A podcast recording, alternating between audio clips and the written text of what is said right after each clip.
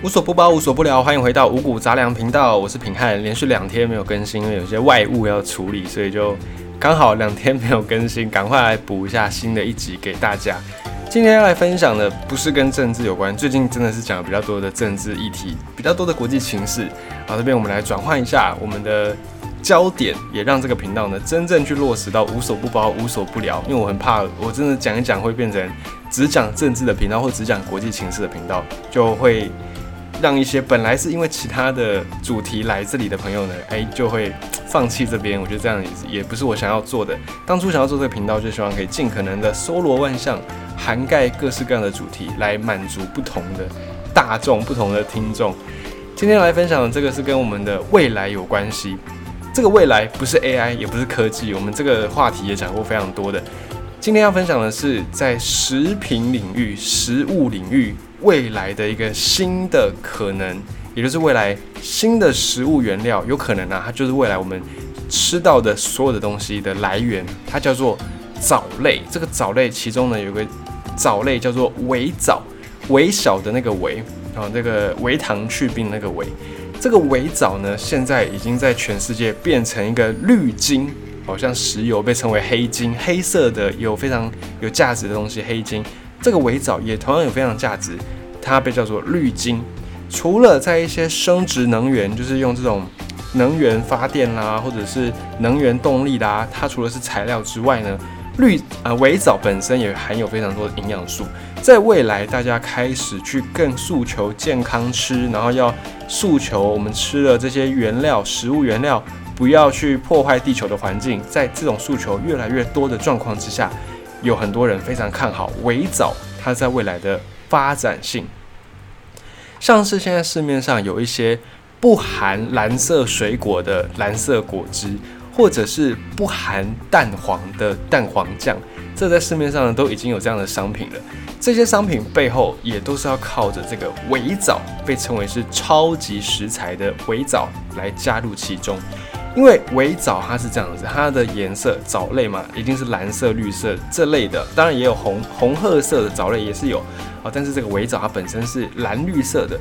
然后再来它本身也是有非常丰富的植物性蛋白质，所以有一些厂商呢就把它拿来当做色素掺在食品当中啊。这边再来跟大家岔开一下，讲一下色素这个东西。一般想到色素，我们就会想到化学，想到加工，想到不健康。但其实呢，色素也有分天然色素跟人工色素。如果是天然的色素，好像你会觉得比较健康，你好像比较能够接受，对不对？好，这边来分享一个跟天然色素有关的小小的冷知识，就是现在你在市面上啊，如果你是买那种大量生产的商业生产的草莓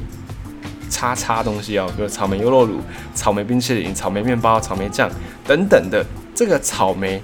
它很有可能，它不是用真的草莓，但它也是用天然的色素，它用一种叫做胭脂虫的虫类去做。因为这个胭脂虫它体内有一些红色的色素，然后呢，呃，在商业上的应用就是会收集大量的胭脂虫，然后把它们做搅碎，搅碎之后就会释放出这个红色的色素。此外呢，它们的这个身体躯壳搅碎之后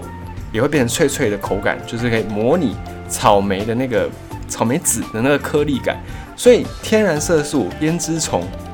经常被用来做草莓口味的东西。天然色素你可能也没办法接受，所以在天然色素跟人工色素之间呢，还是有很多的奥妙去去等着我们去探索的。那再来，也不是说色素就完全不好，因为有些色素呢，在合法的添加范围里面、容许值里面呢，它其实就是可以让这个食物看起来色相更好。卖相更好，你才比较有机会去接受它。不然，你去真的你用自己天然的那种草莓水果来去做，你会发现它打出来的那个颜色其实是有点灰灰的，有点像芋头色，不是我们一般看到的这种草莓色。好，这个就是厂商为什么要加色素的必要。好，这个是题外话，我们再回到刚才的这个围藻来。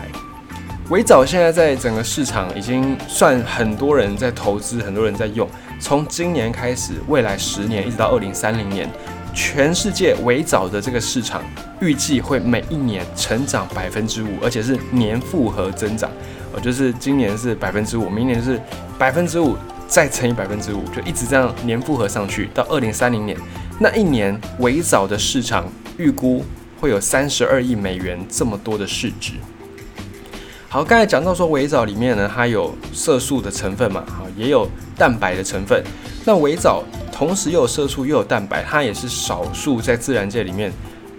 真的不多的色素蛋白，因为大部分的色素呢，可能它就是就就是色素，就是一些矿物质啊或维生素。但是这个维藻它的色素是以蛋白质的形式来呈现，所以它算是在整个食品加工业里面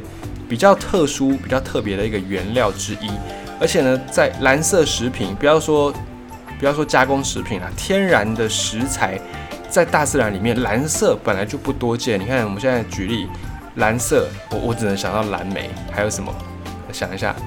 好像好像就没了。如果你这样稍微去想一下，就是莓果类比较有机会出现蓝色的哦，葡萄可能勉强还算是。啊，再来你要找到什么蓝色的食物，好像还真的没有。有啦，blue cheese，蓝纹起司，可是那个是霉菌。哦，这个，所以你看蓝色食材本身在天然界就很少，那在人工的这个。领域上当然可以做很多，不过围藻它就是天然的蓝色的食材，所以也会被拿来当成是天然的色素、天然的着色剂，在卖相上面就相当的具有话题性，相当的具有吸引力。而且呢，在去年有一些饮料厂商就推出这种含有围藻的饮料，然后在网络上掀起一阵话题，很多网友在讨论：哎，这个饮料到底是蓝色还是绿色？啊，光是这样的话题性呢，就足以让这罐饮料。有一个非常非常好的行销宣传。再来，除此之外，除了在饮料上面会用到围藻之外呢，很多的健身产业现在健身不是说标榜你要吃什么蛋白啊，什么什么素啊，哦，这个蛋白你用维藻也可以，因为它本身就有蛋白，然后又有这个颜色，所以在。保健食品方面呢，其实维藻它已经打下了一片江山，像是亚马逊哦，电商平台各大电商平台，你在上面找应该都能够找得到维藻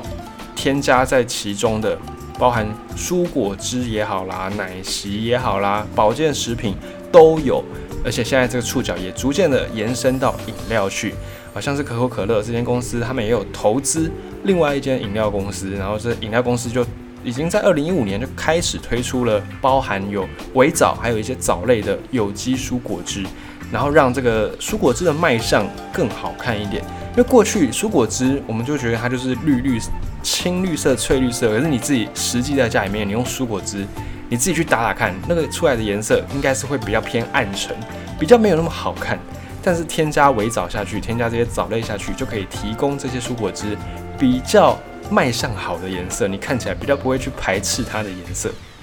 它就可以同时兼顾卖相，又可以同时兼顾营养。那像以维藻为原料的，不管是调味料啦、饮料啦，或者是保健食品，在日本、在美国、北美这边，或者是欧洲的国家，都蛮受到市场上面的接受。在日本，他们也是研究了藻类非常非常多的技术，像他们日本本身的昆布。它就是一种藻类，海带就是一种藻类，所以日本跟藻类之间的渊源还蛮深的。他们对于藻类的相关研究也都蛮悠久的，有这样的历史。在日本，他们对于这种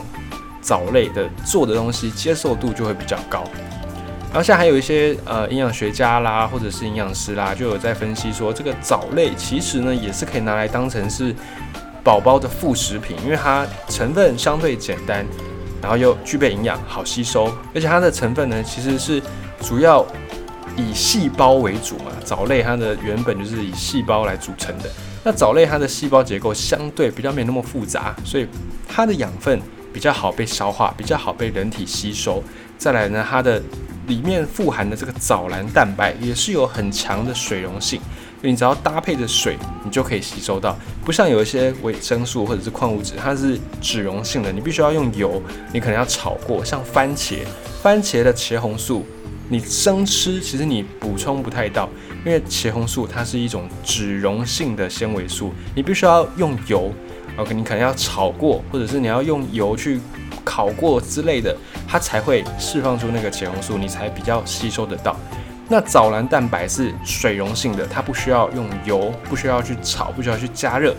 实际上蛋白质也是不适合加热的。它的营养就会更容易被我们所吸收掉。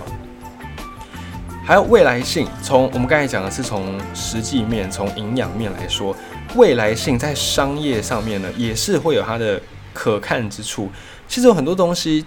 对未来、对地球、对人类来说是好的，但可能是缺乏了一个炒作的题材哦，没有那个商业价值，所以就不会有资本投入。没有资本投入，你就很难去大量的来生产，很难大量的去普及。比方说几年前、几十年前。电动车这个概念大家都知道很棒啊，很赞啊，取代石油，我们不用再烧石油了。可是呢，过去可能技术的关系没有办法突破，所以过往这几年电动车没有办法大量的生产、大量投入。直到最近，哦，电池的技术突破了啦，然后或者是什么什么技术又获得了进展，电动车才有办法普及，才有办法问世。有一些东西是这样子，会延延迟到它发展的一个进度，但微藻并不是。哦，微藻它的商业性也非常的够，商业话题、商业价值都非常的高。首先呢，你要让这个东西能够商业化，它一定要好生产、好取得。微藻它的适应力非常强，我们都知道藻类哦，你可能一条溪水，因为接了家庭的污水管，然后排放出很多洗衣机的水，洗衣机里面有这个。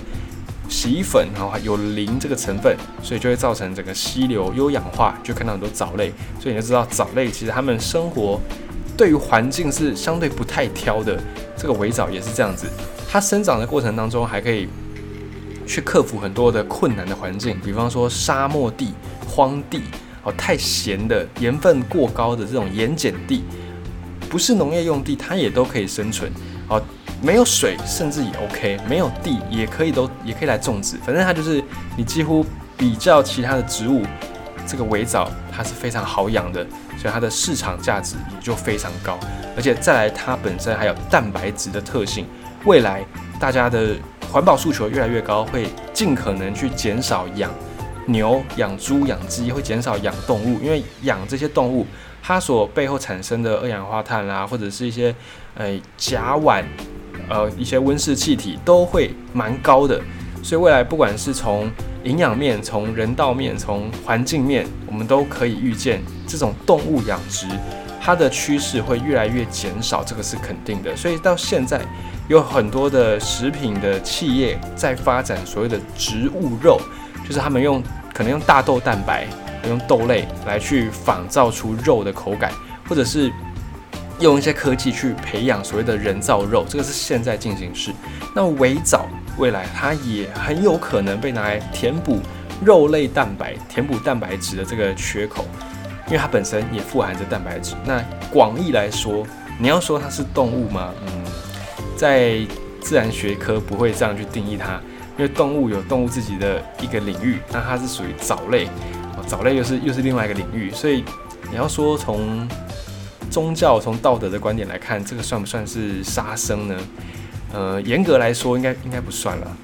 就是可以这样去定义。所以也有人看好它未来的一个发展性。那目前大家对于围藻这种事情，可能知道的还不是很多，或者是你可能有听过，你可能知道，但你会对它的印象是保健食品，一般日常生活不会吃。这个是目前大家对于围藻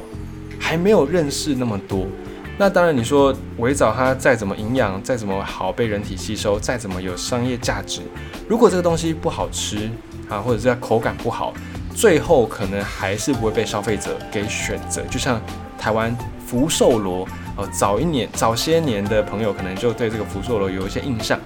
当初呢，就是引进福寿螺的业者是想要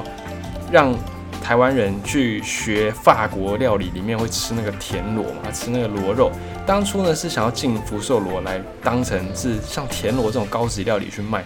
但没有想到进来之后发现，哎，这个福寿螺口感真的是不好，然后也不好吃。于是呢就没有人买嘛。那没有人买怎么办呢？就把它随意弃置在田野间。于是到现在，你都还可以在乡间小路，在一些这个水圳啊，或者是水沟，你还都可以看得到福寿螺，就类似这样子。所以这个东西呢，就算它再怎么有商业性，它再怎么营养，卖相再怎么好，作为食物，最重要还是好吃。不好吃，那市场也不会去接受这个东西。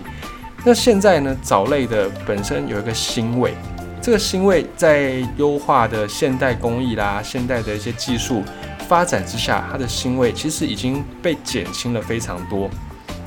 也可以去消除它一些异味。那这个东西呢，算是在技术上面克服了，所以未来要发展成为植物肉、植物蛋白，发展成肉类的替代品，蛮多人都蛮看好的。